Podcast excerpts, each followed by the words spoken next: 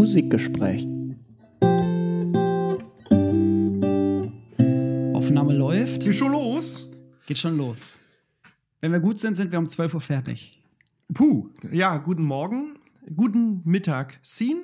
Guten Tag, Daniel. Ein herzliches Hallo ähm, von uns, den Musikgesprächlern.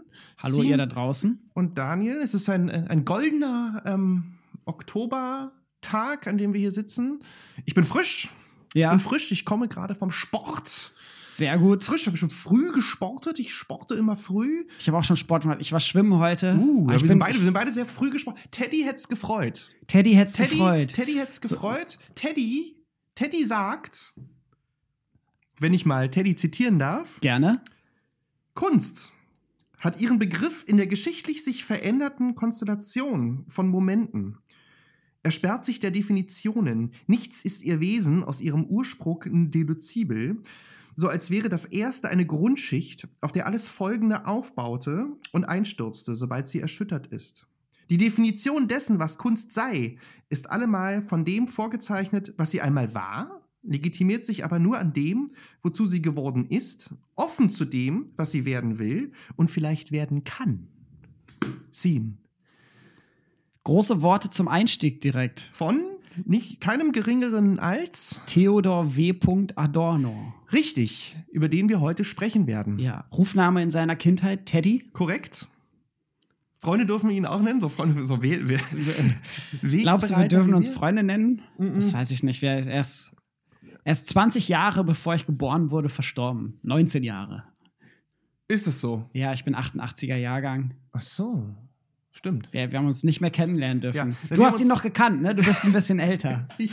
Ja, nicht ganz, nicht ganz. Ich habe ihn kennengelernt, allerdings ähm, nur ähm, durch seine Schriften, die ich äh, in meiner Jugend, so kann man das nennen, Ja. so, obwohl ich immer noch kein alter Mann bin, in meiner Jugend doch sehr, ähm, während meines Studiums doch sehr stark ähm, gefressen habe. Ja.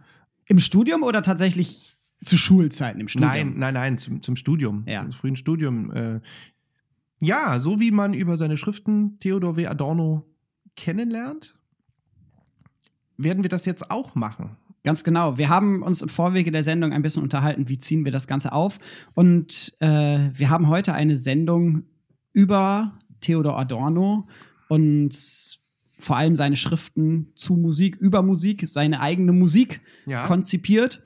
Ja. Und wir haben uns dazu entschlossen, dass wir nicht streng chronologisch vorgehen Ja. oder uns an seiner Biografie aufhalten, sondern versuchen tatsächlich Adornos Schriften vor allem in den Mittelpunkt zu stellen und sein Denken. Und wir werden versuchen, über sein, über sein Denken, über seine Schriften, vielleicht auch diesen Menschen ein bisschen kennenzulernen. Richtig. Und in erster Linie, also wir wissen, ähm, Theodor W. Adorno ist äh, gerade auch wieder ganz aktuell in aller Munde, weil posthum äh, Dinge erschienen sind. Und ähm, Adorno wirkte natürlich in der Bundesrepublik ähm, sehr stark äh, Ja. in den 60er Jahren, 70er Jahren, hat einen großen Widerhall, ist ein sehr, ein sehr charismatischer Mensch gewesen. Ja. Und Ähm, wird auch im englischsprachigen Ausland Ja. viel gelesen oder und wahrscheinlich auch in anderen Ländern. Ich weiß es selber nur aus England, dass. Adorno auch sehr bekannt ist. Und das gilt nicht für viele deutsche MusikwissenschaftlerInnen. Uh, äh, äh, äh, genau. Adorno und Leider die. Musikwissenschaft hast du mal gleich, äh, hast du mal gleich gedroppt. Äh, du hast Adorno jetzt gerade eben sehr salopp, mein lieber Sim, Musikwissenschaftler als genannt. Musikwissenschaftler genannt, Ja, wo er sich, glaube ich, A, selber gegen gewehrt hätte. Wahrscheinlich, Und, und B, ja. auch viele Kollegen natürlich das so nicht sehen würden oder auch Ja. nicht sehen wollten. Ähm, meistens liest man Musikphilosoph. ja, ja. Man muss dazu sagen, da kommen wir gleich dann, das ist sehr interessant. Er hat natürlich sehr musikwissenschaftlich, er hat musikwissenschaftlich gearbeitet, er Ja. hat sehr musikwissenschaftlich gewirkt. Natürlich, ich habe zitiert aus der ästhetischen Theorie, auch die Dialektik der Aufklärung sind Hauptwerke, die natürlich, also er war Philosoph, hat aber Mengen, Mengen, also wirklich fast äh, eigentlich ja, ich, Gottes Willen, 50 unglaublich viel 60 Prozent, 40 Prozent seiner Publikationen sind Musik, Befassen sich mit Musik. besaßen sich mit Musik. Unglaublich viel, ja. Und er, er selber hat ja auch äh, also zu seiner Studienzeit Kurse in Philosophie, Musikwissenschaft, Psychologie, Soziologie belegt. Richtig. Daran sieht man schon, das scheint ein sehr vielfältig interessierter Ja. Mensch gewesen zu sein. Und die Musik lag ihm auf jeden Fall auch immer sehr am Herzen. Sollen wir zurück zur ästhetischen Theorie kommen? richtig. Ich Unsere Eingangsworte. Sehr schön, dass wir das von hinten aufrollen. Die Eingangsworte, die ich nannte, ich kann das letzte nochmal ähm, erwähnen, damit du Ja, darauf bitte. einsteigen kannst. Wie gesagt, es geht um den Kunstbegriff. Ja. Also die ästhetische Theorie war sein letztes posthum erschienenes Werk. 1970 Also sein letztes herausgegeben. posthum erschienenes Werk heißt, er hat es noch zur Lebzeit geschrieben, ist dann aber verstorben und daraus ist es dann, danach ist es dann erschienen. Richtig, herausgegeben von seiner Frau Gretel Adorno und Richtig. von Rolf Tiedemann, Schüler von ihm. Richtig. Die Definition dessen, was Kunst sei, ich zitiere nochmal, Bitte? und verkürze es ein bisschen, ist allemal von dem vorgezeichnet, was sie einmal war, legitimiert, sie, legitimiert sich nur an dem, wozu sie geworden ist, offen zu dem, was sie werden will und vielleicht werden kann. Was bedeutet das, Sin? Das bedeutet, dass Kunst immer kontextuell zu verstehen ist. Richtig. Und deswegen Kunst vielleicht auch so spannend ist, so Ja. vielfältig ist, Ja. so deutungsoffen Ja. und deswegen auch nie an Aktualität verliert, wenn es denn wahre Kunst ist. Richtig. Und was sich in diesem, in dieser Kunstdefinition von Adorno ableitet, oh Mann, wir sind heute aber straight to the point sehen. Sehr gut. Diese Kunstdefinition in der ästhetischen Theorie. Böse Zungen, Biografen und ähm, aufmerksame Rezensenten von Herrn Adorno sagen, dass sich in der ästhetischen Theorie im letzten seiner, seines großen Eposes dass sich alle Werke davor, die Dialektik der Aufklärung, der Exkurs, Philosophie der neuen Musik, der als Exkurs der Dialektik der Aufklärung zu verstehen ist, seine musikalischen Schriften, seine musiksoziologischen Werke, dass es kulminiert in der ästhetischen Theorie. Also was er eigentlich immer sagen wollte in seinen Schriften vorher, hat er dort niedergeschrieben. Ist Und auf jeden Fall eines seiner wichtigsten Werke. Und Ja. wenn wir mal, ich habe die Bücher hier Ja, ich sehe sie. und äh, man sieht auch ungefähr die ästhetische Theorie ist mehr oder weniger doppelt ja, so dick wie seine anderen Schriften, wenn man das mal so ein bisschen vergleicht.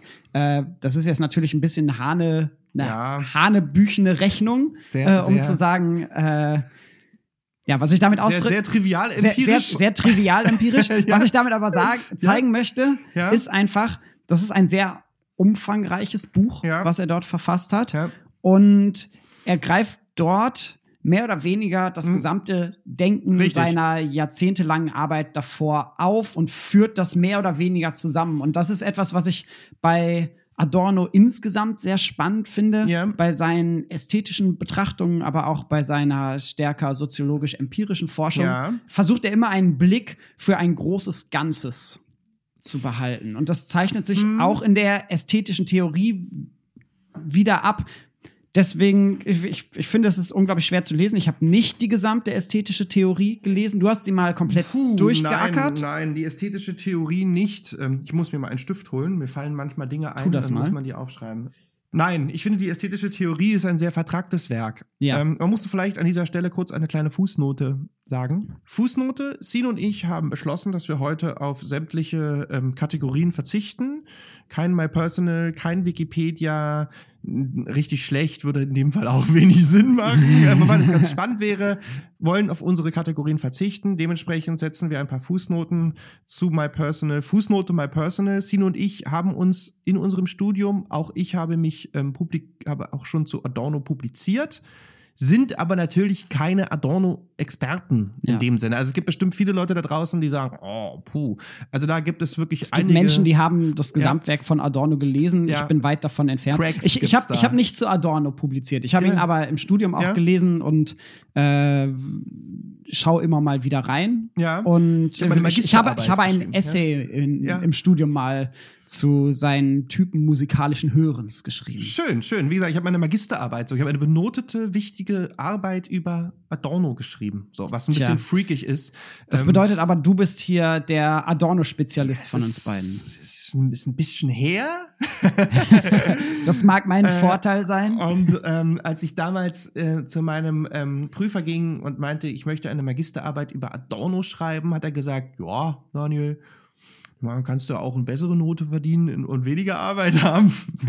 ähm, ähm, so, ich habe dann eine schlechtere Note bekommen und mehr Arbeit gehabt, aber das Thema war spannend. Ja. Gut, okay, also wir haben über den Kunstbegriff äh, Fußnote geschlossen. Fußnote Ähm, vorbei. wir haben über den Kunstbegriff von Adorno gesprochen. Kurz, der Kunstbegriff ist geschichtlich durch und durch, was Ja. auch wieder ein kleines Adorno-Zitat ist. Ähm, die Musik ist durch Geschichte geprägt, die Kunst ist durch Geschichte geprägt. Die Beurteilung der Kunst, um das vorwegzunehmen, ist bei Adorno auch immer eine geschichtliche Komponente. Adorno war, war Dialektiker. Scene. Quizfrage. Kannst du in zwei Sätzen dem Publikum erklären, was ein Dialektiker so tut und was Dialektik bedeutet? Gemein war jetzt. Guck dir Oh, schwer. Ja. Ich, ich, ich, ich will es in der Formel versuchen auszudrücken. okay, ja. Äh, A plus B, ja. daraus versuchst du A plus B durch 2 zu machen. Okay. Haut das ungefähr hin? ähm, nein, im Endeffekt äh, geht die Dialektik davon aus, dass ganz allgemein gesprochen Sachen sich wechselseitig beeinflussen. Ja. Schön gesagt. So, und das fun funktioniert sowohl zum Beispiel in der Argumentation. Im Endeffekt ist das, was wir hier machen als Podcast, auch beinahe ein dialektisches Gespräch, Ja. wobei, Ja. wir, wobei wir nicht zu einer Lösung im Endeffekt kommen wollen oder, oder wir kein Streitgespräch führen. Und Adorno vertritt vor allem auch einen historischen Dialektik. Ich finde, ähm, wollen wir uns mit der Dialektik der Aufklärung, ich hatte sie gerade in der Hand und habe an ihr gerochen, weil sie sehr, sehr alt, also ich habe, ich habe dieses Buch. Können, können wir gerne Buch. machen. Wir können von mir aus aber auch noch weiter über die Ja. Ästhetik ein bisschen sprechen, weil ich noch ein paar Fragen an dich habe Okay, in ich- dem Zusammenhang. Ich habe dich unterbrochen, Sien. Du wolltest nochmal zurück zur Theorie und hattest böse Fragen für mich Ich, vorbereitet. ich wollte noch mal zurück zur ästhetischen Ja. Theorie. Und zwar meine Frage an dich, Ja. der du in der ästhetischen Theorie stärker drin steckst als ich. Hm. Was glaubst du, weshalb Adorno sich so sehr am Kunstbegriff und damit verbundenen ästhetischen Fragen aufgehangen hat? Warum? Ja, weil gerade seine ästhetischen Schriften meiner Meinung nach diejenigen sind, die aus heutiger Position heraus am angreifbarsten sind. Warum? Boah. Ich finde, das ist eine sehr, ich finde es eine sehr schwierige Frage, Sien. Ich finde es eine, eine, eine Fangfrage. Dann, dann, Äh, dann ich finde die Idee, also ich finde die Frage, warum tut man etwas, Ja. um sie mal, äh, wenn wir schon über Philosophie reden, finde ich, finde ich schwer. So, Ja. Warum war ich dann heute Morgen ersetze Tennis das? Warum Äh, durch, durch ein Wie. Also wie, Ah, okay. wie setzt er sich auseinander mit dem Kunstbegriff Mhm. und wie befasst er sich auch mit ästhetischen Grundfragen? Ich finde, was äh, Adorno auszeichnet, und ich glaube, das ist auch der Grund, warum er halt in all den Jahren immer als sehr angreifbar und sehr streitbar, er hat sehr streitbare Sachen Ja. geschrieben, darauf kommen wir noch zu sprechen. Warum er sehr streitbar war, ist, dass ich meines Erachtens, dass Adorno Soziologe war, aber ein sehr autobiografischer Soziologe. Also ich Ja. finde, dass bei Adorno immer der Zeitgeist und ähm, der Impetus also ich habe bei Adorno immer das Gefühl, das fängt bei Kritiken zu Ernst Krennig in den 20er Jahren an, ähm, geht über die Philosophie der neuen Musik Ja. bis hin zur Dialektik der Aufklärung, bis zur ästhetischen Theorie, das bei Adorno vielleicht nicht grundsätzlich, also ich meine, seine Kierkegaard, ähm, also seine Habilitation zum Beispiel oder, oder, oder was bei dir auf dem Tisch liegt, die Musiksoziologie, ähm, da ist es vielleicht ein bisschen weniger so, aber das bei Adorno schwingt immer der Zeitgeist mit. Also Adorno hat immer, und das ist ja auch letztlich seine eigene Vorgabe, über die er möglicherweise scheitert, ähm, das ist halt die Frage, seine Vorgabe ist, nicht nur die, die Kunst ist geschichtlich durch und durch, wie er sagt, sondern auch seine Kunst, seine, Seine Philosophie, Wissenschaft, sein seine Denken. Philosophie ist geschichtlich durch und durch. Was Ja. man natürlich, was geschichtlich betrachtet, einfach auch ein Zeitgeistphänomen war. Also ich Ja. habe in einer Publikation, die vor äh, einigen, glaube letztes Jahr erschien, hatte ich, einen- habe ich einen kurzen Aufsatz gemacht, eben, äh, geschrieben über den Vergleich des Musikkritikers Paul Becker mit Theodor W. Adorno. Ja. Und dort stellt man fest, dass auch Paul Becker in seiner Musiksoziologie, in seinem Musikjournalismus auch immer diesen, immer den Zeitgeist und die Geschichte, die dahinter steckte, in seinen Kritiken, in seinen Werken mit einfließen lässt. Jetzt kannst du sagen, oh, war es bei Nietzsche so, oh, war es bei Hegel so, oh, war es bei Marx so. Natürlich, auf eine gewisse Art und Weise. Und es ist ja marxistisches Denken im Ja. weitesten Sinne. Ja. Aber das ist bei Adorno halt wirklich sehr stark, weil es halt meines Erachtens bei Adorno in der emotionalen Sprache verwurzelt ist. Ja. Adorno wühlt auf. Ich habe oft das Gefühl, dass Adorno die richtigen Fragen stellt. Ich, ich finde, ich finde, Ja. er stellt ganz tolle Fragen an Geschichte, ganz tolle Fragen an Musik und gibt aber nicht immer unbedingt die besten Antworten darauf. Und Hm. äh, in seiner ästhetischen Theorie finde ich ihn teilweise zu polemisch. Ja, ja. Und ist, äh, er, er selber. das denke ich mir. er, er, er, selber, er, er selber würde dem wahrscheinlich gar nicht widersprechen. ja, nein. Ähm, für meinen Geschmack ist allerdings in vielen Texten zu sehr seine, sein eigener Standpunkt herauszulesen, ohne dass er den tatsächlich verteidigt. Also ganz stark beispielsweise in der Philosophie der neuen Musik. ja, ja, ja, ja. Äh, das ist eine Streitschrift. Ne? Genau, das ist eine, Stra das ist eine Polemik Ja. eigentlich schon. Ja. Ähm, Und äh, so, da tue ich mich dann tatsächlich sehr schwer, ihn da als, als Musikwissenschaftler, Kunstwissenschaftler oder Musikphilosoph oder wie auch immer dann tatsächlich vollends ernst zu nehmen, weil er sich dort auf eine Seite schlägt. Und in dem Fall auf die Seite, auf die Seite Schönbergs und der Wiener Schule ja. da finde ich ihn zu engstirnig und deswegen äh, versuche ich auch um seine ästhetischen Schriften eher Ja. so einen kleinen Bogen herum Ich zu finde es, machen. ich finde es ganz interessant, dass du das so siehst. Also was ich halt ganz interessant finde, ist, und das, das, das ähm, kristallisiert sich ja auch raus, äh, da kannst du Stuckenschmidt lesen, da kannst du Dahlhaus lesen, da kannst du Riedmüller lesen, da kannst du äh, Rudolf Stephan lesen und noch und noch und noch, also Musikwissenschaftler, alles Ja. äh, Kollegen, Kolleginnen von uns, ähm, sehr ähm, bekannte, berühmte Musikwissenschaftler. Das ist halt irgendwie auch, und ich denke, das ist der Grund, ja. dass man sich zu einer gewissen Zeit, gerade in den 70er, in den 80er Jahren, glücklicherweise ist es ein bisschen vorbei, weil die Zeit, die Zeit bleibt für keinen stehen, wenn ich jetzt mal Zum hier Glück. Adriano Celentano zitieren darf. Ist nicht so wichtig. Äh, ähm, ähm, dass man halt eine Meinung zu Adorno haben musste.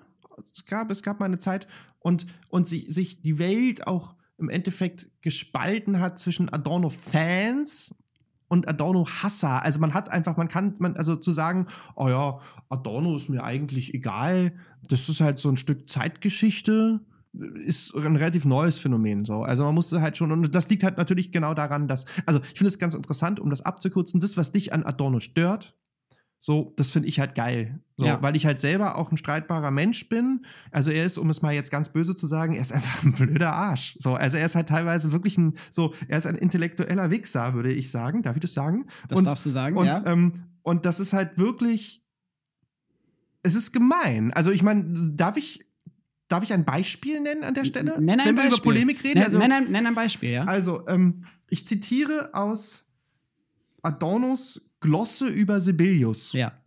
Und ich möchte da mehrfach zitieren, weil, so, ne, zum Thema gemein. Du kennst es nicht. Äh, wir haben im Vorweg ein bisschen So, drüber ja, gesprochen, aber ich habe den Text als solchen nicht Er gelesen. redet jetzt also über Sibelius, ja? Zitier, Zitat. Man wird neugierig und hört sich einige der Hauptwerke, etwa die vierte oder fünfte Symphonie an. Zuvor studiert man die Partituren. Sie sehen dürftig und biotisch aus und man meint, das Geheimnis könne sich nur aus dem leibhaften Hören erschließen. Aber der Klang ändert nichts am Bild. Das sieht so aus. Es werden als Themen irgendwelche völlig unplastischen und trivialen Tonfolgen aufgestellt, meistens nicht einmal ausharmonisiert, sondern unisono mit Orgelpunkten liegenden Harmonien und was sonst nur die fünf Notenlinien hergeben und logischen akkordischen Fortgang zu vermeiden. Um logischen akkordischen Fortgang zu vermeiden. Diesen Tonfolgen widerfährt sehr früh ein Unglück, etwa wie einem Säugling, der vom Tisch herunterfällt und sich das Rückgrat verletzt. Sie können nicht richtig gehen, sie bleiben stecken. Darf ich weitermachen? Gerne. Es ist die, Or also ich zitiere jetzt mal Ja. einen Sprung. Es ist die Orgi Originalität der Hilflosigkeit vom Schlag jener Amateure, die fürchten, Kompositionsstunden zu nehmen, um nicht ihr Eigentümliches zu verlieren, das selbst nichts ist als der desorganisierte Rückstand dessen, was vor ihnen war. Über Sibelius als Komponisten wären so wenig Worte zu verlieren wie über solche Amateure. Er mag sich um die musikalische Kolonisierung seines Heimatlands erhebliche Verdienste erworben haben. Man kann sich gut vorstellen, dass er nach seinen deutschen Kompositionsstudien dorthin mit berechtigten Inferioritätsgefühlen zurückkam, wohl bewusst der Tatsache, dass ihm weder einen Choral auszusetzen noch einen ordentlichen Kontrapunkt zu schreiben vergönnt war dass er sich ins Land der tausend Seen vergrub, um vor den kritischen Augen seiner Schulmeister geborgen zu sein. Wahrscheinlich war keiner erstaunter als er zu entdecken, dass sein Versagen als Gelingen, sein Nichtkönnen als Müssen gedeutet wird. Schließlich hat er wohl selbst geglaubt und brütet nun jahrelang über, die acht, über der achten Symphonie, als ob es die neunte wäre. Zitat Ende. Und so weiter und so fort. Ja. Kannst du ja? bei Adornos Texten unterscheiden, wann er als Musikwissenschaftler, wann als Philosoph und wann als Musikkritiker schreibt. Weil ich finde, diese Sachen vermischen sich und das gerade, so etwas kann man als Musikkritiker schreiben, das sollte er nicht in der Vorlesung sagen, an der Uni zum Beispiel. Das ist halt, das ist, das ist halt wirklich eine, eine sehr starke Polemik. Also ja. ich meine, diese Geschichte mit ähm, wie einem Säugling, der vom Tisch runterfällt ist, ist, und der sich das Rückgrat bricht, ist geradezu geschmacklos. Ja wie gesagt, es geht immer so weiter, munter so weiter. Ne? Es sind vier Seiten. Der Erfolg von Sebeus ist ein Störungssymptom des musikalischen Bewusstseins. Also er, er zieht das halt noch weiter auf.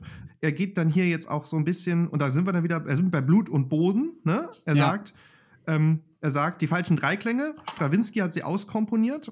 Er hat durch hinzugesetzte falsche Noten demonstriert, wie falsch die richtigen geworden sind. Bei Sibelius klingen schon die reinen falsch. Er ist ein Strawinski wider Willen, nur hat er weniger Talent. Und jetzt kommt's. Davon wollen seine Anhänger nichts wissen. Ihr Lied hört auf den Refrain, ist alles Natur, ist alles Natur. Der große Pan, je nach Bedarf, auch Blut und Boden, stellt sich prompt ein. Also Blut und Boden, da kommt der Nazi-Vergleich, da kommt das Natürliche. Ja. Um deine Frage zu beantworten, er schreibt in dieser Glosse am Anfang, Kommt man nach England oder gar Amerika, so beginnt der Name ins Ungemessene zu wachsen. Wir reden von Sibelius. Er wird so häufig genannt wie der einer Automarke. Radio- und Konzerthallen von Tönen aus Finnland wieder. Ja. Wie genannt wie eine Automarke. Also es die, verwebt sich halt bei Adorno. Das ja. sind alles Beispiele. Also er nennt hier Strawinski, er gibt einen Verweis auf die. St Strawinski ist ein großes Beispiel ja. in der Philosophie der neuen Musik, wo er Schönberg Richtig. und Strawinski Richtig. gegenüberstellt. Und der Begriff mit dem, dass er natürlich den Namen Sibelius mit einer Automarke vergleicht, ist wieder der Verweis auf seinen Kulturindustrie-Kapitel. Ich denke, man kann es nicht pauschalisieren. Also was mich eigentlich interessieren würde an dieser, Entschuldigung, an dieser Glosse über Sibelius, was will er jetzt eigentlich? Warum ist Adorno der Meinung, so ein maßloses Verdikt das ist von ja, 1968. Ich weiß, ja, ich, ich, ich, ähm, weiß, ich weiß, was du meinst. Äh, das ist das, was ich mich teilweise auch frage. Also ich muss sagen, mit seinen ne? ästhetischen Schriften kann ich vielfach reichlich wenig anfangen. Wir können vielleicht jetzt zu, zu einem weiteren Punkt gehen, wenn wir die Ästhetik so ein bisschen verlassen wollen. Warum lesen wir heutzutage in der Musikwissenschaft weiterhin Adorno? Ich kann sagen, weshalb ich Adorno lese. Ich habe mich dafür mal auf zwei Bücher so ein bisschen ja. gestürzt, die, die ich dafür wichtig halte. Ja. Und zwar sind das die Dialektik der Aufklärung, wir ja. haben es bereits angesprochen, und die Einleitung in die Musiksoziologie. Mhm. Mhm. Die Dialektik der Aufklärung hat er gemeinsam mit Max Horkheimer geschrieben während des Zweiten Weltkrieges und im Endeffekt ist es eine, eine Essay-Sammlung, möchte man fast sagen. Ja. Adornos Frau Gretel Adorno äh, hat teilweise Gespräche zwischen Max Horkheimer und Theodor Adorno protokolliert und das war dann die Grundlage für Texte. Vielleicht hätten die beiden heute einen Podcast gemacht. ja. ja. Die Grundthese der Dialektik der Aufklärung Oh, oder, oder die, die, die, Aufklärung die, Grund, Satz die, Nein, mache ich nicht. Die, die, die, die, Frage, die Frage ist, ja. was ist Aufklärung? Ja. Das ist ja. die Frage, die sich die beiden stellen. Und dahinter steht vielmehr, was ist rationales Denken? Ja. Warum denken Menschen logisch und wo führt das hin? Das und ist die entscheidende, Entschuldigung. Das ist die entscheidende Frage. Wo führt das, das hin? Das ist die entscheidende Frage und das ist ganz interessant, weil das möchte ich hier droppen. Ne? Ja. Es führt zum Nationalsozialismus und Faschismus. Es ist immer eine Fortschrittsideologie Ja. in seinem Denken immanent. Bin ich der Meinung. Das ist ein dialektischer Geschichtsbegriff. Richtig. Und diese Fortschrittsideologie, was er hat, ist, also das ist natürlich wellenartig.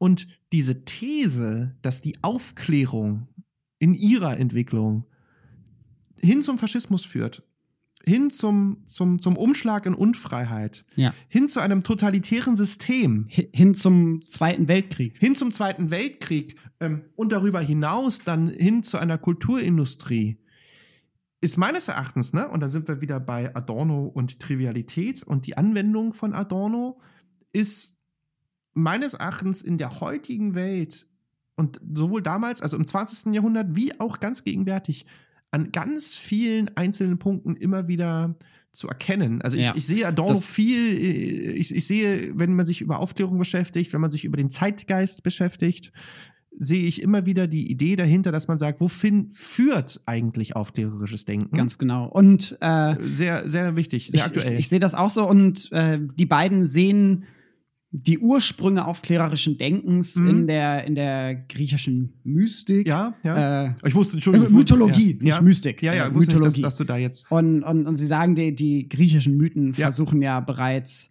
Naturphänomene, Ja.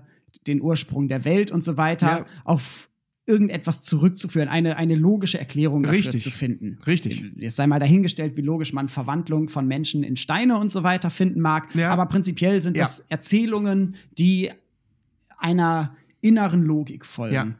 Im Endeffekt ist der, der Faschismus als totalitäres System, als Mhm. System, welches, welches sich herausnimmt, Minderheiten zu töten, Ja, ja, ist die Perfektion rationalen Denkens in, in Adornos und Horkheimers Sicht, weil, weil dort tatsächlich dann Sozialdarwinismus konsequent umgesetzt wird. Mhm. Das heißt, wenn wir in Anführungsstrichen schwächere Glieder in der Ja. Volksgemeinschaft haben, Ja. dann darf zum Wohl der Volksgemeinschaft in Kauf genommen werden, dass diese Glieder ausgemerzt werden. richtig. Das und haben wir in der Geschichte bis heute, auch nach dem Faschismus, immer wieder Immer gesehen. wieder? Das passiert leider immer wieder, das wird auch immer wieder ganz aktuell passieren. Die beiden sagen, es ist im Endeffekt aufklärerisches Denken, was dahinter steht. Ja? Auch die Bewegung der neuen Rechten ganz aktuell. Wobei, darüber hat der Adorno jetzt ja, also da ist ja jetzt ganz aktuell ein, ein Essay erschienen äh, ähm, von ihm oder ein, ein Aufsatz oder wieder, wieder in den Charts, äh, wie sagt man? Ja, Wie- um seine- wie- wieder vertreten ist seine Auseinandersetzung Ja, mit, richtig. was ist der autoritäre Charakter. Genau, neu aufgesetzt, so ist ja gerade gerade Thema in den Medien, aber es geht genau darum, so, ein- einfach so ein Satz wie, das darf man ja wohl noch sagen dürfen. Auch dieses, ähm, das, das Popherrsche, anything goes, sage ich jetzt mal. Ja. Ähm, diese ganzen Bewegungen, postmoderne Bewegungen, ähm, spätkapitalistische Bewegungen, kulminieren bei Adorno genau in diesem, in diesem Begriff, ähm, Ja. in dieser, der, dieser, dieser aufklärerischen Dialektik. Und wie gesagt, das ist zum Teil auch wahr, ein Stück Ja. weit. Und Ja? dieses Buch geschrieben zur Zeit des Zweiten Weltkrieges. Das heißt, es war noch nicht, ne, vielleicht war es erahnbar. Allerdings äh, stand es nicht fest, dass der Nationalsozialismus in Deutschland auch tatsächlich zu Fall gebracht wird. Ja. Und 44 erscheint bereits diese Analyse Ja. des Entstehens des Faschismus. Und der Nationalsozialismus in Deutschland oder Faschismus weltweit Ja. das stellt einen großen Angelpunkt im Leben und Denken Theodor Adornos dar, weil er selber auch emigriert. Erst nach Oxford 34 und dann Mhm. 38 in die USA, wo er bis 1953 auch bleibt, weiter dort arbeitet und sich ganz stark damit auseinandersetzt, wie konnte diese große Katastrophe überhaupt passieren. Und in der Dialektik der Aufklärung, das ist dann das, was für uns als Musikwissenschaftler vielleicht am spannendsten Ja. ist, befindet sich das berühmte Kapitel über die Kulturindustrie. was ich jedem Hörer empfehle, einmal im Jahr, setz, lieber Hörer, liebe Hörerin, setzen Sie sich bitte einmal im Jahr hin, nehmen Sie sich, machen Sie sich eine schöne Flasche Rotwein auf, rauchen Sie vielleicht eine Zigarette und setzen Sie sich hin und lesen Sie einmal im Jahr diese 40 Seiten oder was es sind über die Kulturindustrie. Ja. Das kann ich eigentlich jedem empfehlen. Ähm, Und, und mehr oder weniger ist das, ist dieser Text immer noch die, weiß nicht, eines der Gründungsdokumente, wenn man es so nennen möchte, Ja. der, der Kulturwissenschaft, der Cultural Studies. Äh, Wir wissen, dass der Text vor allem von Adorno stammt. Also Ja. dieses Kapitel geht vor allem auf Adorno zurück. Das Buch ist ja gemeinsam mit Horkheimer geschrieben. Er beschreibt darin, wie Kunst, wie Kultur im Endeffekt auch im Kapitalismus zu einer Ware wird. Darf ich? Sehr gerne. Zitat. Ich habe auch Zitate rausgesucht. Du darfst auch mal zitieren. Schieß los. Zitat. Kultur heute schlägt alles mit Ähnlichkeit. Film, Radio, Magazine machen ein System aus. Jede Sparte ist einstimmig in sich und alle zusammen. Die ästhetischen Manifestationen noch der politischen Gegensätze verkünden gleichermaßen das Lob des stählernen Rhythmus. Ja, und weiter. Lichtspiele und Rundfunk brauchen sich nicht mehr als Kunst auszugeben. Die Wahrheit, dass sie nichts sind als Geschäft, verwenden sie als Ideologie, die den Schund legitimieren soll, den sie vorsätzlich herstellen. Sie nennen sich selbst Industrien und die publizierten Einkommensziffern ihrer Generaldirektoren schlagen den Zweifel an der gesellschaftlichen Notwendigkeit der Fertigprodukte nieder. Möchtest du weitermachen? Ich kann direkt daran anschließen, auch wenn das nicht der Text ist, also Ja. nicht die Passage, die direkt Ja. daran anschließt. Je fester die Positionen der Kulturindustrie werden, umso summarischer kann sie mit dem Bedürfnis der Konsumenten verfahren, es produzieren, steuern, disziplinieren, selbst das Amüsement einziehen. Dem kulturellen Fortschritt sind da keine Schranken gesetzt. Aber die Tendenz dazu ist dem Prinzip des Amüsements als einem bürgerlich Aufgeklärten selbst immanent. War das Amüsementbedürfnis weithin von der Industrie hervorgebracht, die den Massen das Werk durchs Souillet, den Öldruck, durch den dargestellten Leckerbissen und umgekehrt das Puddingpulver durch den abgebildeten Pudding anpries, so ist dem Amüsement immer schon das geschäftlich Angedrehte anzumerken, der Sales Talk, die Stimme des Marktschreiers vom Jahrmarkt.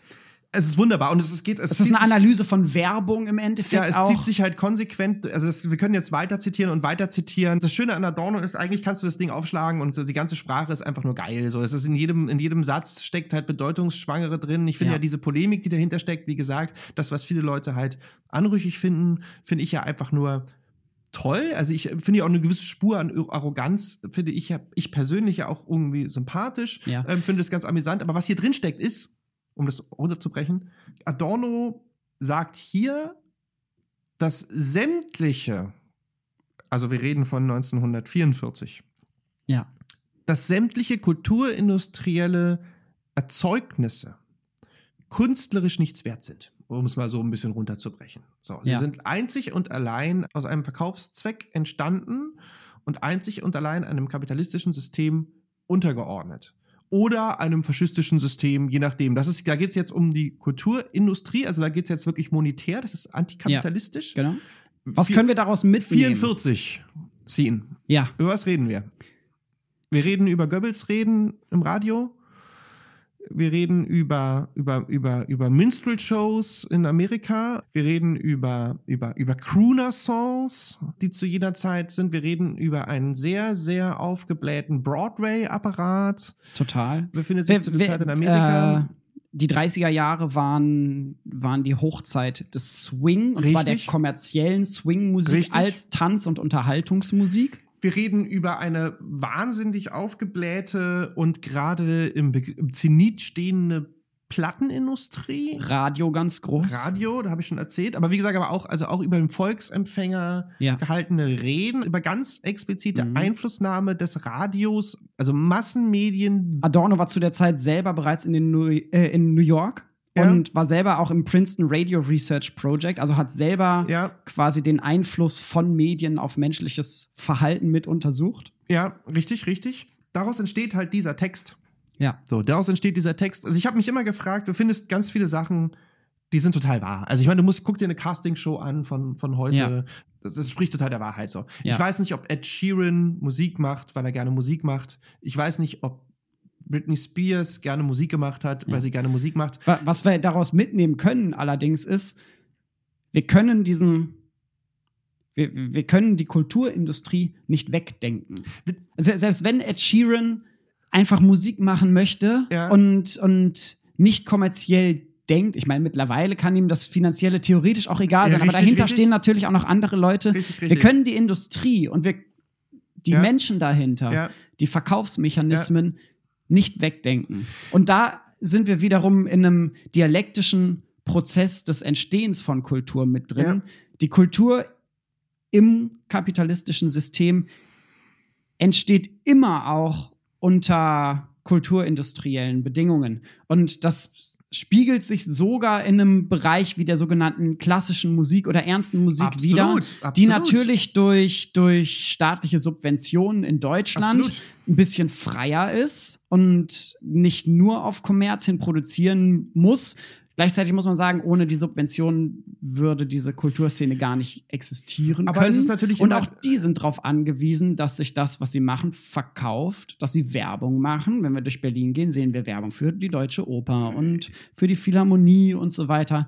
Das heißt, auch diese Form von Musik ist heutzutage Prozessen der, der Vermarktung unterworfen. Du weißt ja, dass ich auch dramaturgisch tätig war in den letzten zehn Jahren meines Lebens.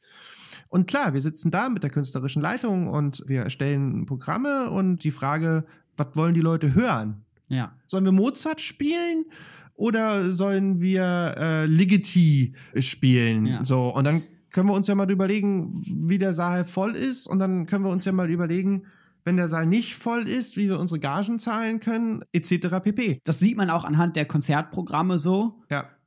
Das hier ist das Konzert, womit Geld verdient wird. Ja. Und das ist das Konzert, Richtig. womit geworben wird, damit man später wieder Fördergelder bekommt, weil man ja auch einen gewissen Bildungsauftrag, Kulturauftrag und so Richtig, weiter genau. verfolgt. Und ähm, gut, Aber natürlich muss die Zauberflöte an der deutschen Oper laufen. das ist halt die Frage. Also Ja. die Frage ist, ich halte das für durchaus auch für höchst kritisierbar. Also Ja. gerade wenn wir uns jetzt in vielleicht in Braunschweig, verzeiht alle Braunschweiger, möglicherweise nicht in Berlin. Also ich meine, um das jetzt marktstrategisch mal zu erleuchten, ist halt immer die Frage, ein Kammermusiksaal der Berliner Philharmonie kriegst du auch mit Ligeti voll. Ja. So, das ist jetzt nicht das, also in Das ist Berlin halt der jetzt vielleicht nicht, ist vielleicht nicht das Thema. Ja. So, man muss gucken, welche Zielgruppe man anspricht, etc. etc. pp. In der, in der, in der Elbphilharmonie kannst- ist momentan egal, was du spielst. ja, ja, ja, da kommen die Leute, haben wir, kommen die haben wir- Leute haben wir, sowieso äh, mit Asia und, gehen, gehen dann in der Pause. Richtig. Aber zurück zum Ursprung. 44 ist das natürlich einfach ein Flock, Ja. Den er da reinhaut in die Welt, Adorno. Und ich, Ähm, ich finde sehr, sehr clever beobachtet, Ja, sehr gut geschrieben. ja, und deswegen bis heute auch gelesen. Also natürlich sind solche geschichtsphilosophischen Schriften, kulturphilosophische Ja. Schriften immer streitbar. Es Weil, ist, ja. weil der empirische Nährboden der Argumentation ja sehr dünn ist. Empirischer Nährboden. Darf ich da einhaken? Gerne. 44, Dialektik der Aufklärung, Kapitel Kulturindustrie haben wir genannt, ähm, Umschlag und Unfreiheit haben wir genannt. Die, in direkter Folge den Auftakt seiner Buchveröffentlichung zur Musik, sein erstes Musikbuch überhaupt, 1949, Philosophie der neuen Musik. Gleich im Anschluss sein zweites Musikbuch, 1952, Versuch über Wagner. Ja. Habe ich hier in, in hoch- Erstausgabe. Uh. Uh. Ein hochpolitisches Buch. Kurz dazu, biografisch. Adorno hat in den 20er Jahren in der Zeitschrift für Musik 1923, 1925 vor allen Dingen sehr viel auch im, im Musikblätter des Anbruch in den 20er Jahren, Ende der 20er Jahre, 28, 29, 30, zur Zwölftontechnik, Ja. zum Begriff der neuen Musik. Er selber Ähm, wollte die Zeitschrift so ein bisschen zum musikalischen Leitmedium Richtig. erheben, womit er gescheitert ist. Nadelkurven, das ist ein kurzer Bericht über, ähm, da geht es um Walter Benjamin, da geht es um Nadelkurven, ne? da geht es um Vinyl, um, Ja. um, um Schallplattenindustrie, atonales Intermezzo. Also er hat sich, so bin ich übrigens auf meinen Artikel ähm, im Vergleich zu Paul Becker gekommen damals, er hat sich dort sehr bemüht, in den 20er Jahren, nicht nur er, die neue Musik zu fördern. Wie gesagt, was habe ich genannt? Reaktion und Fortschritt ist ein Artikel. Ja. Reaktion und Fortschritt 1930 erschienen in Musikblätter des Anbruch. Wie ihr alle wisst da draußen, Philosophie der neuen Musik geht um Schönberg und der Fortschritt, Kapitel 1. Und, und dann. Und Kapitel 2, Strawinski und die Reaktion. Ja. Also es fiel auch bei Adorno nicht vom Baum. Nichtsdestotrotz bildet im Endeffekt, weil du von Empirie gesprochen hast, die Philosophie der neuen Musik. Ein, es ist ein ausgeführter Exkurs der Dialektik der Aufklärung, Ja. wo er nämlich genau diese Pole beschreibt. Darf ich weiterreden? Gerne. Und sagt, aha, Schönberg ist der Fortschritt aus bestimmten Gründen X Ja. und Stravinsky ist die Reaktion. Ja. Und das ist, um es mal abzuschließen und zu werten, äh, ich kann das gerne nochmal, wir können das gerne natürlich ausführen an der Stelle jetzt. Es ist nicht stringent, stichhaltig. Es ist eine Ja. Polemik. Was er ja. sagt, ist, ich meine, ja, schwer, das in drei Sätzen zu sagen. Es geht um den Begriff des musikalischen Materials bei Adorno, der ähm, ähnlich wie der Kunstbegriff eingangs zitiert, immer geschichtlich ist und Adornos von Dahlhaus stark kritisiert zum Beispiel Adornos Kritik oder höhere Kritik ist die, dass das Material immer geschichtlich ist und der entsprechende Komponist in einer Fortschrittsideologie mit dem Material, also wir reden in der Tat von, von Tönen Ja.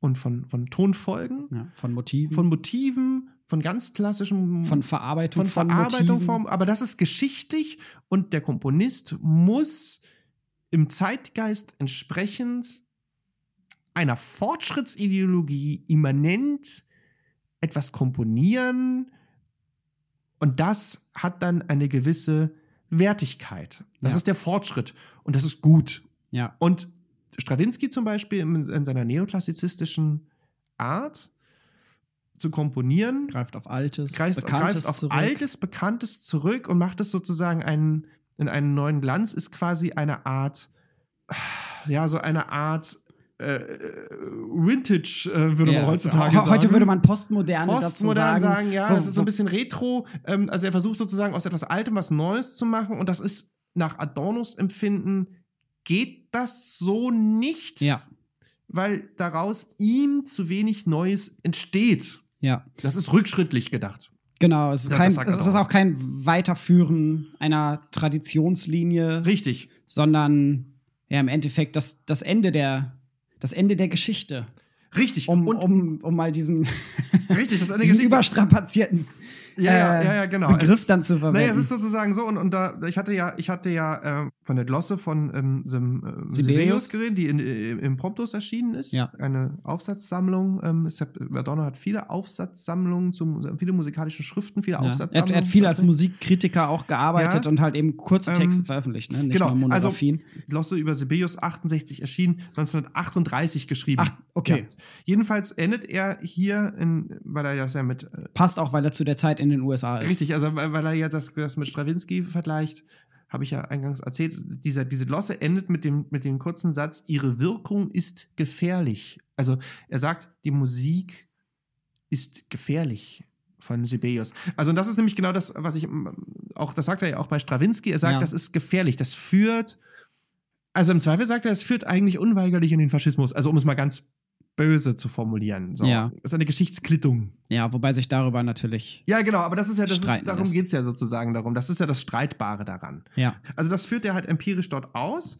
Ja, über das Versuch über Wagner, kannst du dazu was sagen? Ich habe es Ähm, ehrlich gesagt ich habe nicht gelesen. Ich habe reingelesen. Also ich ich habe das, ich habe das erste Kapitel gelesen und den Rest so ein bisschen überflogen. ja, Im Endeffekt befasst er sich und, und das ist eine Herangehensweise, wie Adorno oftmals arbeitet, mit unterschiedlichen Motiven, mit unterschiedlichen Stichworten. Das Buch ist aufgebaut. Erst, erstes Kapitel Sozialcharakter. mhm. Zweites Kapitel Gestus. Drittes Kapitel Motiv. Und dann geht es weiter. Klang, Farbe, Phantasmagorie, Musikdrama, Mythos, Gott und Bettler, Chimäre. Im Endeffekt ist es beinahe eine Abrechnung mit Wagner, ja, in welcher er sich zu großem Teil mit Wagner und seinen antisemitischen, Ja. faschistischen Tendenzen auseinandersetzt. Ja, im Endeffekt ist es eine sehr kritische Auseinandersetzung mit Wagner und seinem Schaffen. In den USA selber noch geschrieben, also da war er noch nicht wieder in Deutschland ja, herausgekommen 1952. Und ich finde es insofern sehr spannend, als dass er insgesamt drei Monographien zu einzelnen Musikern veröffentlicht hat. mhm. Zu Alban Berg, Mhm. zu Gustav Mahler Mhm. und zu Richard Wagner, während er Alban Berg mehr oder weniger über alles hinweg Ja. lobt. Also das Buch heißt Berg, der Meister des kleinsten Übergangs, 1967 erschienen. Und er mit Berg selber auch befreundet war, Ja, ja. kommt Wagner bei ihm nicht so gut weg. Das mag wenig verwundern. Ja. Mm, Ich finde ihn allerdings auch dort wieder wiederum polemisch Ja, na klar. muss ich sagen, in, in seiner Schreibweise. Wir haben jetzt viel über, über Adorno und, und seine Nähe zur, zur Wiener Schule Schönbergs Ja. gesprochen, äh, haben noch nicht angedeutet, woher das auch kommen mag, für die, die Adornos Leben nicht so gut kennen. Adorno selber ist 1903 geboren und nachdem er dann 1924, ja, so mit 21 Jahren, bereits seine Dissertation abgeschlossen hat. Na, So, so wie du, oder? So, so, so wie ich ungefähr. Äh, ist er dann nach Wien gegangen und hat dort nochmal ein Aufbaustudium Komposition drangehängt und er kannte so die Leute um Schönberg, obwohl er sich mit dem selber gar nicht so gut verstanden hat. Mit Ja. Alban Berg äh, Er hat war ja schön, er wollte, Schönberg hat ihn ja aber trotzdem beauftragt, ähm, ein, ähm, ein musikalisches Lexikon zu schreiben, Ja. ne? was Adorno ja dann nicht gemacht hat. Also, Ja. ne, gut. Letztendlich hat er auch komponiert. Ja, also ja. wir haben von Adorno einige Kompositionen, Ja, die auch nach wie vor erhalten sind, die man sich anhören kann. ja. Magst du deinen Eindruck dazu schildern? Hast du sie dir angehört? Ich habe sie mir angehört. Ich denke, sie wurden von vielerlei Hinsicht auch schon eingeordnet und auch, auch er selbst hat das ja nie so hoch angesehen. Sie sind sehr atonal, sehr zwölftönig, sie sind ähm, sehr, sehr, sehr krachig und von guter Qualität, ohne jedoch den Glanz eines Berg oder Webern zu jener Zeit zu erreichen. Ja. So. Es ist ungefähr so, wie als wenn, kennst du das äh, Boulez Conducts Zappa-Album, wo Zappa versucht hat, äh, ähm, serielle Musik zu schreiben?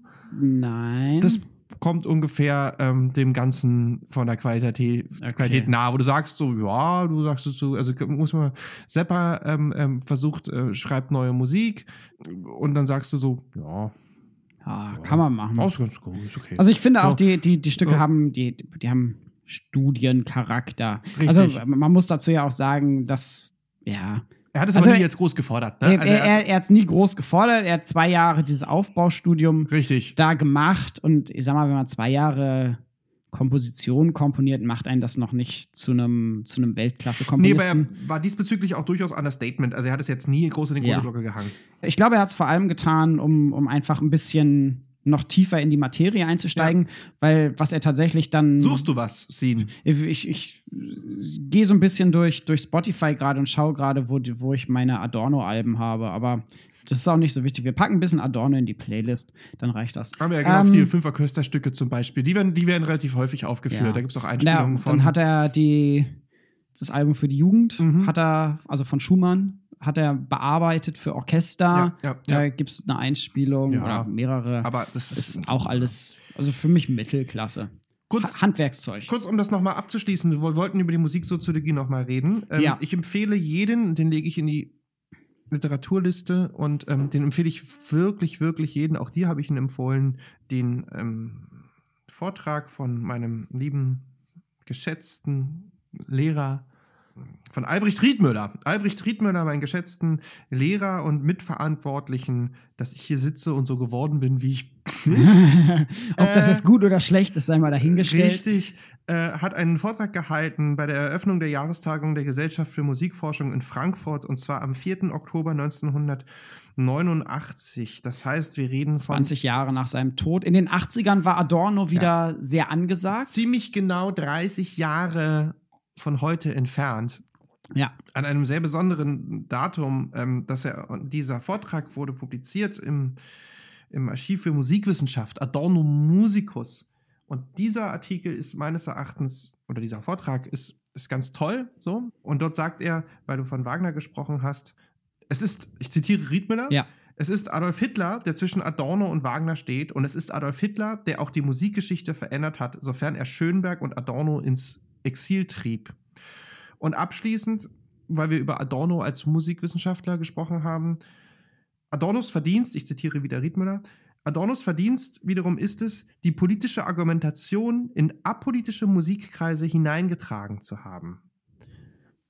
Das finde ich eine sehr schöne Aussage von, von Herrn Riedmüller, weil das ist immer so ein bisschen, was man bei dieser ganzen Polemik und bei dem ganzen Problem Adorno unterschätzt, ist, dass er wirklich eine, ein politisches Bewusstsein wirklich in apolitische Musikkreise getragen ja. hat. Apolitische Musikkreise, apolitische Musikwissenschaft, die heute immer noch zu 60, 70 Prozent in dieser Musikwissenschaft auch existiert. Also ja. es gibt viele Menschen, viele Kollegen, ohne das jetzt zu kritisch zu sehen, die einfach apolitische Musikwissenschaft wir sagen, wir machen Musikwissenschaft, das hat mit Politik nichts zu tun. Richtig. Und deswegen äh, ja. finde ich die Einleitung in die Musiksoziologie ja. von Adorno sehr spannend, ja. weil er dort davon ausgeht, dass gesellschaftliche Prozesse und kulturelle Erzeugnisse, wie beispielsweise Musik, immer auch in Zusammenhängen miteinander stehen. Und das Buch selber ist, ich muss jetzt einmal gucken,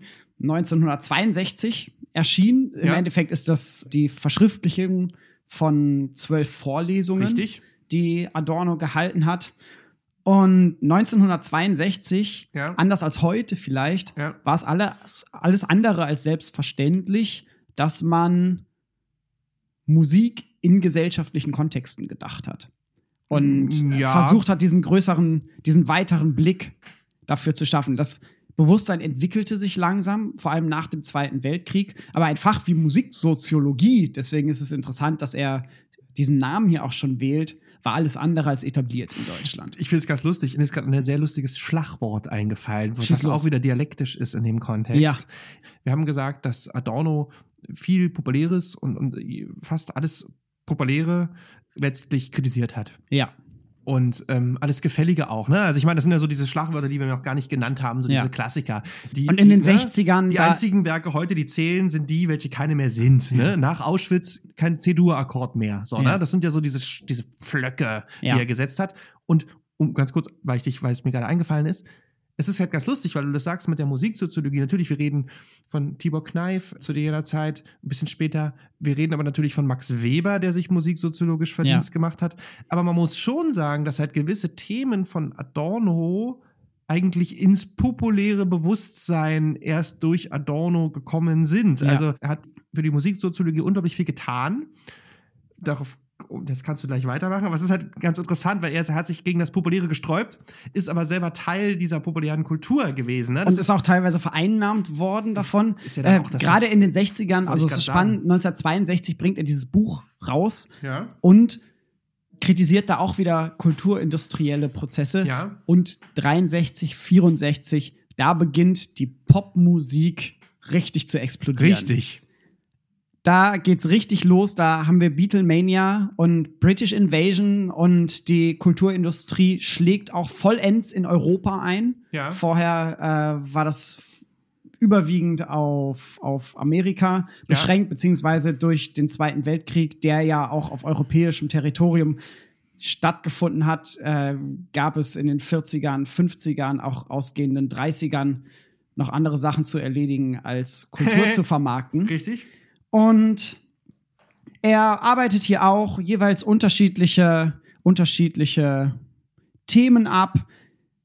Vielleicht mit am bekanntesten oder das, was, womit ich mich auch auseinandergesetzt habe, sind Typen musikalischen Verhaltens. Das ist direkt ja, das erste Kapitel. Ja, ja. Und darin setzt er sich damit auseinander, wie man denn Musik richtig zu hören hat im Endeffekt. Richtig, richtig. Und da schließt sich der Kreis wieder mit dem Beginn unserer Sendung, ja. weil er hierbei nämlich auch wieder davon ausgeht, dass es eine richtige Art und Weise des Musikhörens gibt, eine ästhetisch angemessene Hörweise und ganz viele andere Hörweisen, die er allerdings als minderwertiger bezeichnet. Und er tut hier unterschiedliche Typen auf. Er hat den Jazzhörer, Jetzt hat er hier den emotionalen Hörer, derjenige, der Musik hört und einzig ja, sich seinen Emotionen und freien Assoziationen hingibt. er hat den Bildungskonsumenten. Letztendlich kritisiert er jegliches Hören von Musik, welches es knistert ein bisschen im Hintergrund, das ist Daniel mit einem Schokoriegel, äh, kritisiert er jegliches Musikhören, ja, wel- welches irrational ist. Und da finde ich ihn dann auch wiederum sich selbst widersprechend, weil er selber ja auch dieses Rationale in Kultur eigentlich immer wieder verurteilt, für Musik Ja. allerdings einen anderen Maßstab wiederum dort findet. Das ist halt so ein Und- bisschen das Problem. Also ich meine, das ist halt so ein bisschen der Haken. Ich finde es einerseits finde ich es halt total geil und ich kann es total nachvollziehen. Also ich finde halt zu sagen, die Werke müssen wahre sein, die Werke müssen müssen halt irgendwie rational sein, es muss ein Fortschritt da drin sein. Was wiederum ganz lustig ist, weil sich zum Beispiel ja die 68er ja dann wiederum mit Adorno sehr gut verstanden haben, Ja. was seine Kulturkritik betrifft.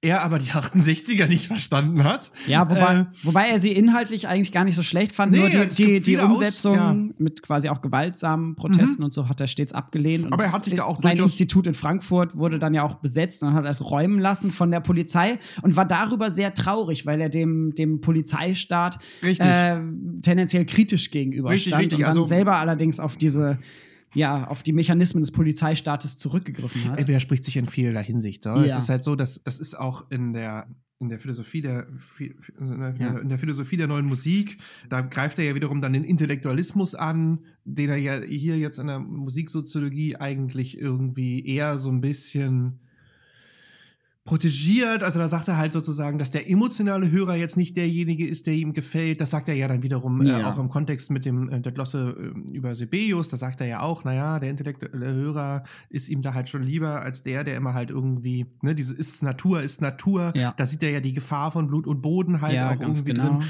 Dieser Also- Naturtopos wurde ja dann auch Ja, sehr stark von den Nazis aufgegriffen. richtig. Also summa summarum, weil ich sehe, du hast hier dein lustiges Zitatespiel vorbereitet. Ich, wollen wir ein Zitatespiel zum Ende? Ja, bringen? lass uns- Also Musiksoziologie schlie äh, schließen wir ab. Ist insofern wichtig, als, als dass er den Begriff der Musiksoziologie auch noch mal ein bisschen populärer macht und er Ja. später in Deutschland auch wieder aufgegriffen wird. Also äh, ne, Christian Kaden in Berlin. Absolut. Wir haben die, die Fachgruppe Musiksoziologie in der, in der Gesellschaft für Musikforschung und Ja, äh, gut. Wie gesagt, da gibt es Mu natürlich. Musik in gesellschaftlichen Prozessen, das hat sich im musikwissenschaftlichen Denken eigentlich durchgesetzt. Durch auch Leute wie Kurt Blaukopf. ja, na klar.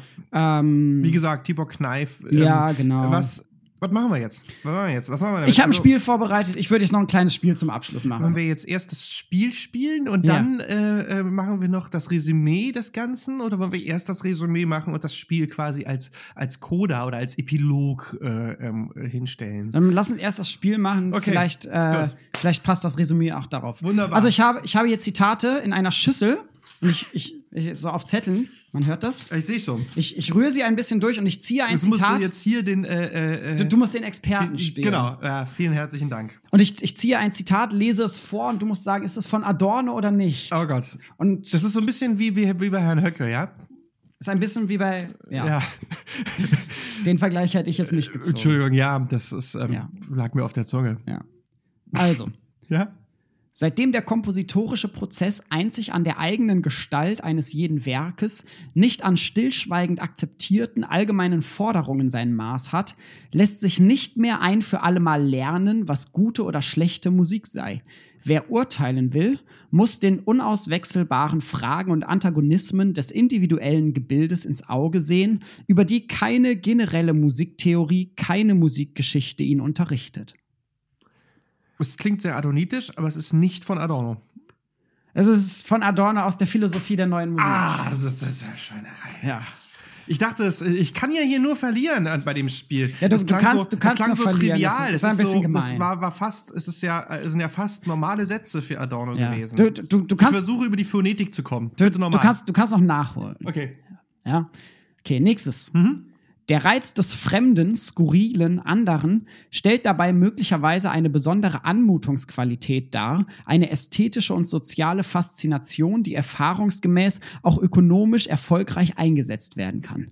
Der gestaltwirksame Charakter oder Anschein von Fremdheit bzw. Ungewohntem erzeugt Aufmerksamkeit und wertet damit ein Gut auf.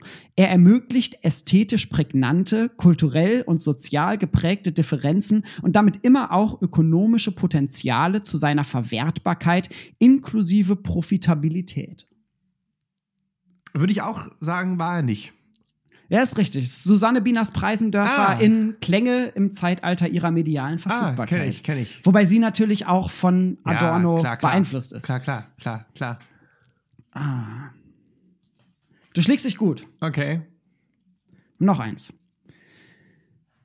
Gewiss steckt Musik mehr als einmal mittendrin im Tagespraktischen. Das wurde angedeutet, darauf wird zurückzukommen sein.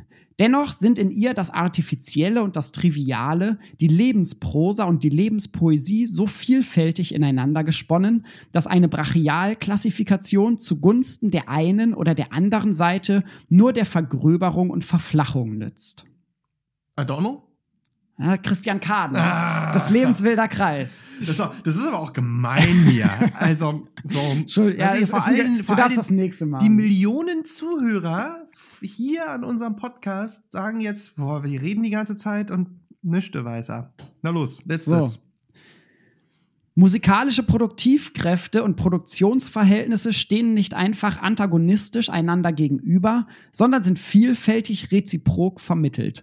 Produktivkräfte können selbst in der gesellschaftlich partikularen Sphäre der Musikproduktionsverhältnisse verändern, in gewissem Grad sogar schaffen. Adorno. Ja, das ist die Einleitung der Musik Ja. aus der Einleitung der Musiksoziologie. Jetzt hast du zwei richtige, zwei falsche. Es kommt eins am Ende. kommt der entscheidende fünfte Satz, ja? Jetzt kommt der entscheidende fünfte Satz. Okay. Hm? Das ist aber einfach, Okay. glaube ich. Das Bewusstsein seiner selbst, Klammer auf, Aperzeption, Klammer zu, ist die einfache Vorstellung des Ich und, wenn dadurch allein alles Mannigfaltige im Subjekt selbsttätig gegeben wäre, so würde die innere Anschauung intellektuell sein. Im Menschen erfordert dieses Bewusstsein innere Wahrnehmung von dem Mannigfaltigen, was im Subjekte vorher gegeben wird, und die Art, wie dieses ohne Spontanität im Gemüte gegeben wird, muss um dieses Unterschiedes willen Sinnlichkeit heißen. Ist er. Ist er nicht? Oh, Ah! verdammt. Es ist aus Ja, Immanuel Kant Kritik der reinen ja, ja, Vernunft. ja, ja, ja, ja, ich war. Adorno ich, auch, ich, auch Ich, hatte, äh, also ich hatte jetzt hat sich auch mit Kant sehr auseinandergesetzt. hatte in der Ne? Tat, es war klar, dass es ein philosophischer Text Ja. war, aber es hätte jetzt auch aus, ähm, aus, aus Teilen der Dialektik der Aufklärung sein können, Ja. die, ich noch, die ich nicht so jetzt äh, in meinem Ja. Pedo habe. Aber du, Wow. hast dich, du, hast dich, du hast dich gut geschlagen. Zwei. Gut, Resümee. Adorno. Was machen wir? Was machen wir damit? Was wir, was wir sagen können, was ich sagen kann für mich, ist, Adorno ist sehr prägend. Die Musikwissenschaft hat sich an ihn abgearbeitet. Ähm, er hat sich an der Musikwissenschaft abgearbeitet. Ja. Er hat sich an der Musik abgearbeitet. Die Musik weniger an ihm. Das stimmt. Durch seine ganze Art und Weise des Formulierens, des Sprechens. Er war auch ja, er war ja auch ein Fernsehstar. Das darf man ja auch nicht vergessen. So, Ja. also zu jener Zeit. Er hat auch äh, voll, er hat äh, Streitgespräche Ja. geführt. Ge geht mal zu YouTube, er war im Radio aktiv. Ja, es, gibt, richtig. es gibt ein ganz tolles äh, Gespräch zwischen ihm und Stockhausen, was ich sehr äh, empfehlenswert Richtig, finde. richtig. Und all diese Geschichten, das stellen wir auf jeden Fall auch auf die, ähm, auf unsere. Machen wir einen Link, Machen ja. wir einen Link.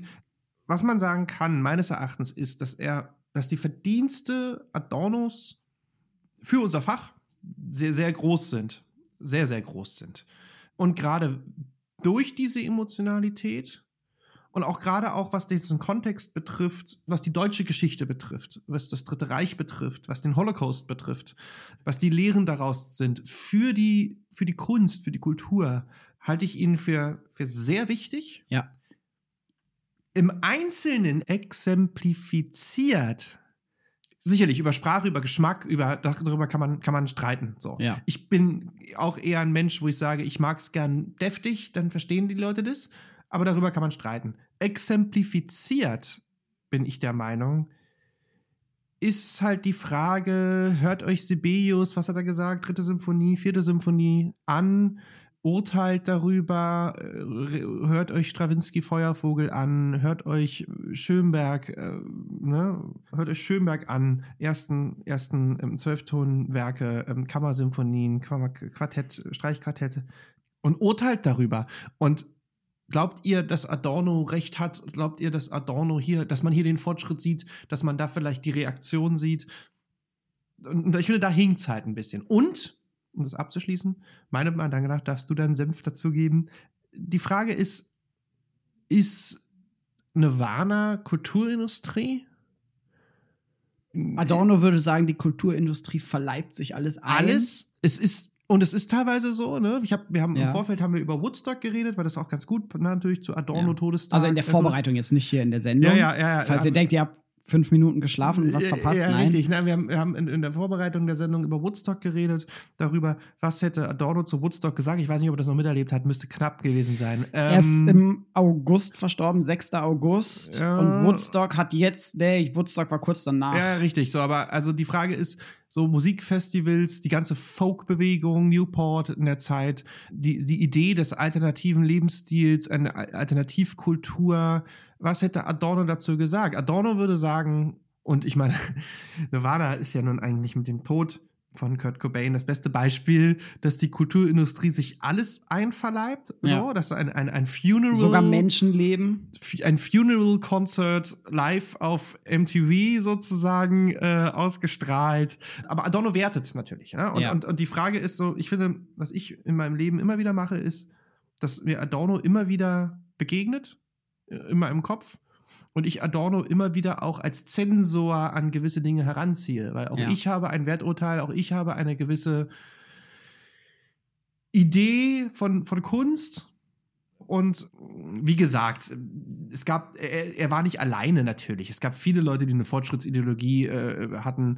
Es gibt viele Kollegen, die ähnlich gedacht haben wie er. Aber trotzdem ist Adorno einfach für mich in der heutigen Zeit einfach immer wieder auch ein Sensor von vielen, vielen Dingen. Und ich gerade dieses Kapitel der Kulturindustrie, was wirklich wie so ein Pflock halt da ist, äh, immer wieder auch als Filter für, für meine Beurteilung nutze. Also mir geht es, mir geht Ja. es ähnlich, ich kann dem eigentlich wenig hinzufügen. Okay. Für mich ist, ich finde ihn in seiner Ästhetik angreifbar oder am angreifbarsten, Mhm. sagen wir es so. Tue mich da schwer mit vielen Sachen. Auch mit seiner Musiksoziologie tue ich mich Mhm. über weite Strecken schwer. Und für mich ist das Kulturindustrie-Kapitel etwas, womit er sich unsterblich gemacht hat. Ja, So, für mich als Musikwissenschaftler, Schrägstrich Kulturwissenschaftler, äh, ich kenne seine anderen Studien so ein bisschen. Ich habe auch Soziologie-Vorlesungen belegt zu seine Studien zum äh, äh, autoritären Charakter und so weiter. Ja, ich Ähm, habe auch mit über die sind- seine, seine spätkapitalistischen und. Industrialisierungssachen ähm, Sachen habe ich auch gelesen. Genau, seine Freud-Rezeption und so. Ja. Ist auch alles gut. Für mich ist es dann, für mich ist es die Kulturindustrie. Das Ja, ist ja. das, was für mich am wichtigsten ist. Und was ich halt ganz in meiner anders- wissenschaftlichen Arbeit. Genau, und was ich eigentlich ganz schön fand, ist, ist in dem Kontext, was wir jetzt machen können 2019, ist, dass man das Ganze vielleicht, also ich persönlich glaube, man kann Adorno nur lesen, indem man die Schärfe für sich filtert ja. Und als autobiografisches, dem Zeitgeist entsprechenden Duktus sieht. Ja, auf jeden Fall. Und diesen aber dann auch in dem Kontext total wichtig. Also ich finde das total wichtig, dass da jemand ist, ähm, der den Holocaust entflohen ist und sagt, hey, ich will hier nie wieder einen fröhlichen Ton hören. ja, In, ne? Also ich meine, dass dann natürlich eine Gegenbewegung entsteht und dass sich ähm, die neue Musik im Endeffekt anders entwickelt, dass sich die Popmusik anders entwickelt. Ne? Was ist so, klar, Frank Zappa, weil ich ihn angesprochen habe, ist das jetzt, da, wenn Adorno sich da hinstellt und sagt, ja, Kulturindustrie. So. Ja. Also diese, und das, diese, das, was daraus entstanden ist, ähm, aus der Kulturindustrie heraus. Also man muss es einfach als Zeitzeugnis sehen. ja. Und ich glaube, dass die 1900, dass 1944, dass das vielleicht mehr Wahrheit hatte. So. So, klar, aber, aber das ist ja das Coole, das ist ja das Coole an Adorno. Also man kann sich jetzt diesen Kulturindustriebegriff, ohne dass ich jetzt das verfranze, dieses Thema, man kann diesen Begriff nehmen der Kulturindustrie, man kann die Definition nehmen, man kann sagen, 44 ist es ein Abbild der Gesellschaft, war es das in den 70er Jahren auch und ist es das 2019 Welche halt wieder? Aktualität hat Ist es heute noch? wie viel Aktualität hat es heute noch? Man könnte, ich würde jetzt pauschal sagen, das ist eine Wellenbewegung. Also wir sind vielleicht wieder näher an 44 dran als vor 30 Jahren so. Ja. Auch in anderen Bereichen der Gesellschaft. Aber das, so ist das Leben. C'est la vie. Que sera? Okay, sera, sera. Mir fällt, mehr, mehr fällt mir dazu nicht ein. Dann schließen wir damit. Jetzt muss ich mal sagen, es war eine schöne Sendung. Das sagst normalerweise du immer. Ja. Fandest du? Ich fand sie Ja. interessant. Ich, ich bin gespannt, äh, was, die, was, was unsere Hörer sagen. Und ähm, Ergänzt uns. Adorno hat so viel geschrieben und verfasst. Äh, ja, sehr gerne. Wir, wir können unmöglich alles abbilden. Experten vor, disst uns. Disst uns. Ja. Ah, ah, Aber vergesst nicht den Like-Button zu drücken. Richtig. Bis zum nächsten Mal. Tschüss. Ciao.